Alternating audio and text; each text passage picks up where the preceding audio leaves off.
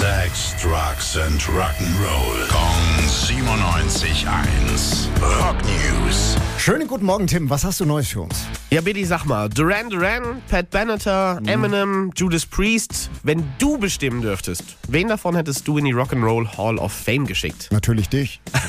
Achso, du bist ja nicht mit nominiert. Ähm, Nee. Ja, also Judas natürlich, klar. Judas, ja, dann hast du ein bisschen eine andere Meinung als die meisten Fans, weil beim Fanvoting für die Rock'n'Roll Hall of Fame mit deutlichem Abstand auf Platz 1 waren am Ende Duran Duran.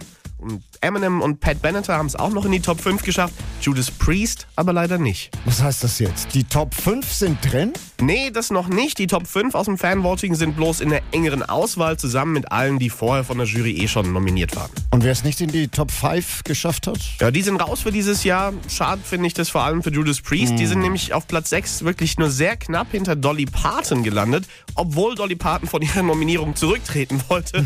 die Rock Hall hat sie aber nicht gelassen. Ja, also dann, aua, aua, dann drücken wir Priest natürlich die Daumen für nächstes Jahr. Dankeschön, Tim. Rock News. Sex, Drugs and Rock'n'Roll. Kong 97.1. Frankens Classic Rocksender.